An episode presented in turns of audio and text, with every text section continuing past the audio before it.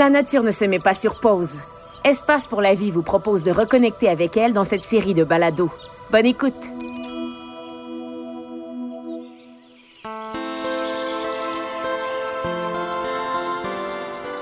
Bonjour, je m'appelle Jean-Philippe. Je travaille aux collections vivantes du Biodôme de Montréal. Dans ce balado d'Espace pour la vie, j'ouvre la porte de la découverte. Et je vous parle des migrations d'oiseaux qui n'utilisent pas l'axe nord-sud.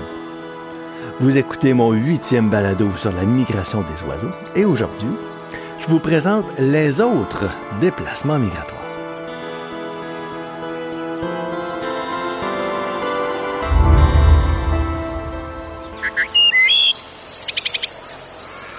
C'est la rentrée scolaire.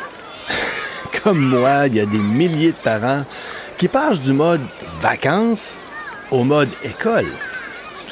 Il va y avoir plein de formulaires à remplir, des routines à prendre, des horaires à ajuster. Dans tout le processus, c'est certain qu'on va entendre quelqu'un dire En tout cas, moi, je ferais pas ça de même. Et ça va probablement être moi qui va dire ça. bon, je l'avoue. J'oublie parfois qu'il y a plusieurs bonnes façons de faire les choses. Ça dépend du contexte, du point de vue de celui qui accomplit la tâche. Une chose est certaine, la rentrée scolaire, il y a plusieurs bonnes façons de la faire. De la même manière, euh, si je vous parle de la migration des oiseaux, on pense naturellement au déplacement saisonnier qui s'effectue vers le nord ou vers le sud, selon le moment de l'année. Dans les faits, il y a là aussi plusieurs bonnes façons de faire. Le mot migration veut simplement décrire le déplacement d'un groupe ou d'un individu d'un lieu vers un autre. Et si on commençait avec ça? En fait, je me pose la question, à partir de quand un lieu est différent d'un autre? Le premier déplacement auquel je pense, c'est pas une migration en soi, mais plutôt un mouvement exploratoire. Il s'agit du moment où les oiseaux juvéniles quittent le territoire de leurs parents pour découvrir le monde. Ils vont s'éloigner de plus en plus loin, découvrir des habitats qui sont jusqu'à présent inconnus pour eux. C'est ce qu'on appelle la dispersion. Dans les régions tempérées de l'hémisphère nord, cette période-là se déroule à la fin de l'été. Les comportements territoriaux des mâles sont grandement réduits et les jeunes oiseaux ont donc la possibilité d'explorer sans trop se faire déranger. C'est à ce moment-là qu'on observe des oiseaux dans des habitats auxquels ils ne sont pas habituellement associés. Par exemple, l'autre jour, j'ai vu une paruline masquée dans une paissière, un burin des marais dans une friche, une petite buse sur un lampadaire en bordure de l'autoroute.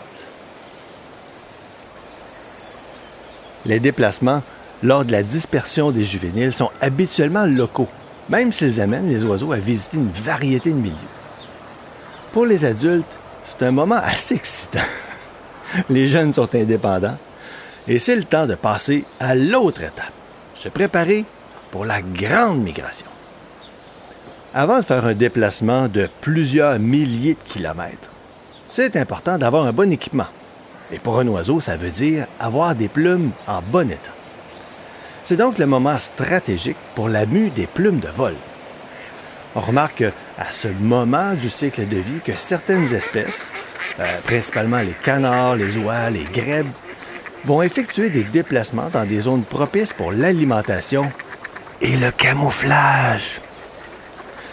C'est la migration de mue.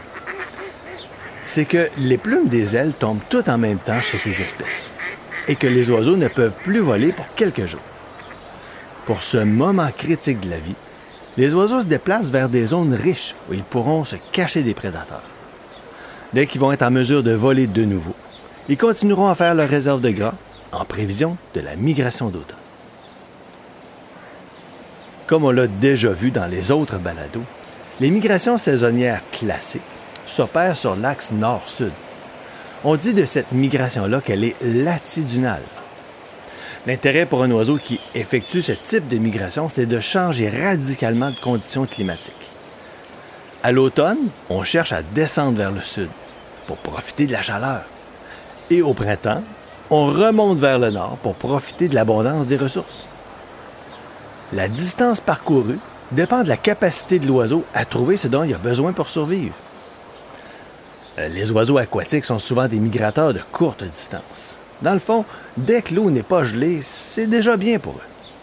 Les insectivores parcourent des distances d'environ 2000 km pour exploiter les zones tropicales. Il y a plusieurs espèces côtières ou marines qui ont la faculté de se laisser porter par le vent sur de grandes distances sans vraiment se fatiguer. Ces espèces-là comptent parmi les oiseaux aux plus longues migrations. Maintenant, les migrations atypiques, c'est-à-dire celles qu'on ne se doute. Par exemple, les mouvements migratoires du traquet moteux sont absolument étonnants. C'est un oiseau qui marche au sol, un peu comme un merle, et qui niche dans le nord canadien, plus spécifiquement dans la toundra sur l'île de Baffin. Leur aire d'hivernage se situe en Afrique de l'Ouest.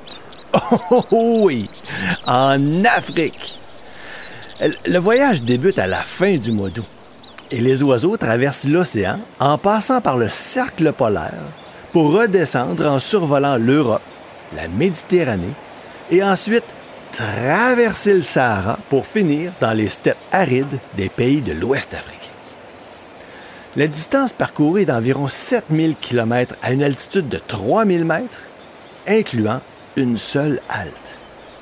Mais le plus surprenant, c'est que les oiseaux se déplacent sur plus de 90 degrés de longitude. C'est l'équivalent de 6 fuseaux horaires.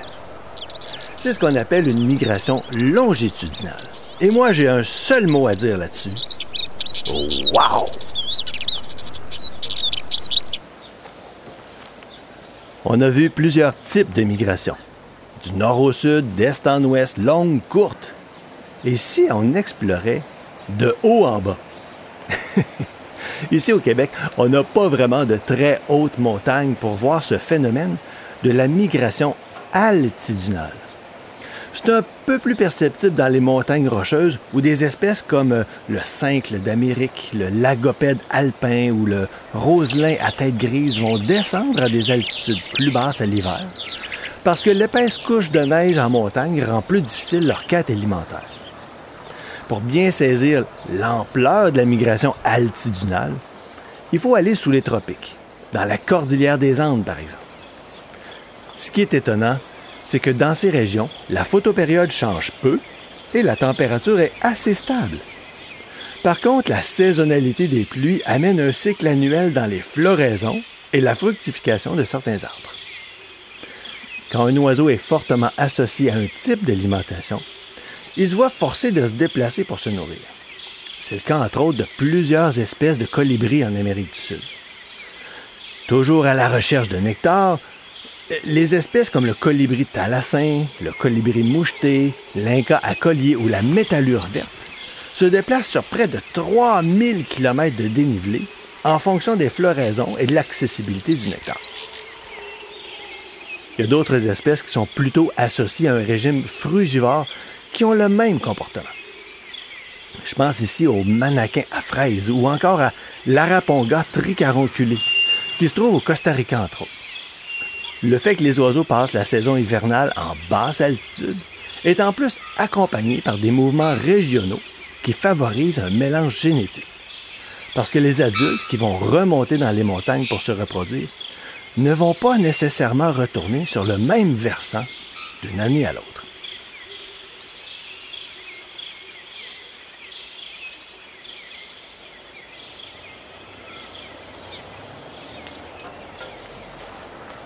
Vous remarquez sans doute que chaque déplacement a sa petite particularité.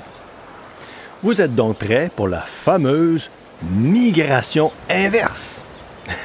bon, c'est un mot un peu passe-partout pour désigner un individu ou un groupe d'oiseaux qui se déplacent dans le sens contraire de ce qu'on pourrait s'attendre. Par exemple, des oiseaux qui vont vers le nord à l'automne ou vers le sud au printemps. L'origine de ces mouvements contraires est souvent associé à une correction de navigation ou à une condition physique déficiente. OK, je vous explique. Lors de la migration printanière, les oiseaux utilisent des vents dominants pour se déplacer sur de longues distances. Et des fois, ça va vraiment bien. C'est pas rare que des oiseaux se retrouvent bien plus loin que prévu et vont simplement devoir revenir en sens inverse pour atteindre leur destination. Dans certains cas, le déplacement est spectaculaire et touche des milliers d'oiseaux qui reviennent sur des centaines de kilomètres. Le phénomène est aussi observé à l'automne, quand des individus ne sont pas assez en bonne condition pour faire le long voyage. Plutôt que de risquer de ne pas avoir suffisamment d'énergie pour le déplacement, les oiseaux vont rebrousser chemin et aller à des sites connus pour refaire leur réserve. On observe à ce moment-là des déplacements à contresens sur de courtes distances. Il ne faut pas confondre la migration inverse ou la correction migratoire avec un oiseau égaré ou qui aurait été désorienté ou simplement dévié de sa route lors d'une tempête.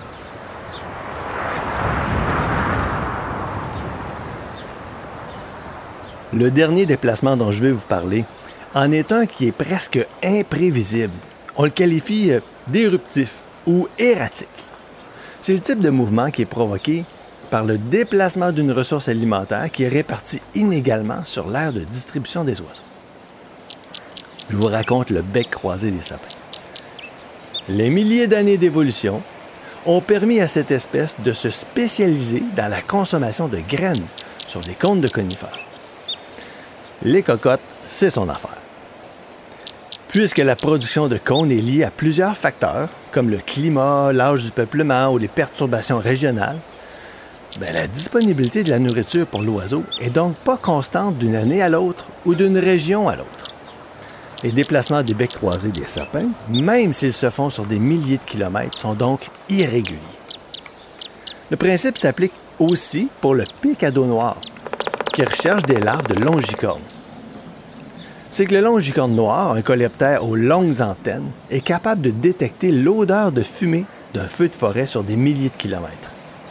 C'est un spécialiste qui pond ses œufs sur des arbres qui sont fragilisés après avoir brûlé. Les arbres qui sont plus en mesure de se défendre vont être la proie facile des larves qui prolifèrent sous l'écorce. Cette situation-là est idéale pour le picado noir et les populations se déplacent littéralement à la recherche de forêts brûlées pour trouver leur nourriture préférée. Plusieurs autres mouvements atypiques sont bien connus des observateurs. Par exemple, le gros bec errant recherche des zones d'épidémie de tordeuses des bourgeons d'épinette. Et le ciserin inflammé, lui, se déplace vers les mangeoires durant les hivers où la disponibilité des graines est faible dans la toundra. Il va sans dire que ces espèces aux mouvements irréguliers sont très peu fidèles à leur site de reproduction. Dans le fond, ces oiseaux migrent sans lieu de destination défini, mais finissent toujours par trouver l'endroit exact où leur nourriture est abondante. C'est bien parce qu'il y a plusieurs façons de faire les choses que la vie est si diversifiée. Et quand j'y pense, c'est aussi une bonne raison d'utiliser plusieurs moyens pour protéger la nature. On a bien sûr les grands espaces du Nord qui sont magnifiques, les parcs, les réserves naturelles qui font un travail exceptionnel pour maintenir la nature vivante. On peut aussi encourager des organismes de conservation. Tout ça est possible et en même temps, on peut faire notre petit bout de chemin personnel. Pour maintenir la biodiversité, on peut planter un jardin, des arbres fruitiers, des arbres qui offrent des abris pour les oiseaux l'hiver. Et il y a aussi plusieurs autres bonnes façons de faire.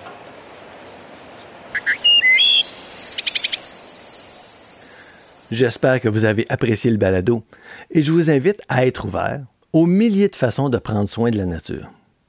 Pour explorer les autres balados sur la migration des oiseaux et une foule d'autres sujets, visitez espacepourlavie.ca. Je vous dis à bientôt et vous souhaite de belles observations.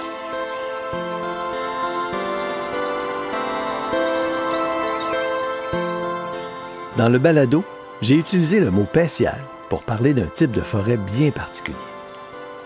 Quand la majorité des arbres d'une forêt sont des érables, on parle d'une érablière. Quand il s'agit de pins, on a une pinède. Des bouleaux, c'est une bétulée. Et lorsqu'il s'agit d'une forêt d'épinettes, on parle alors d'une paissière.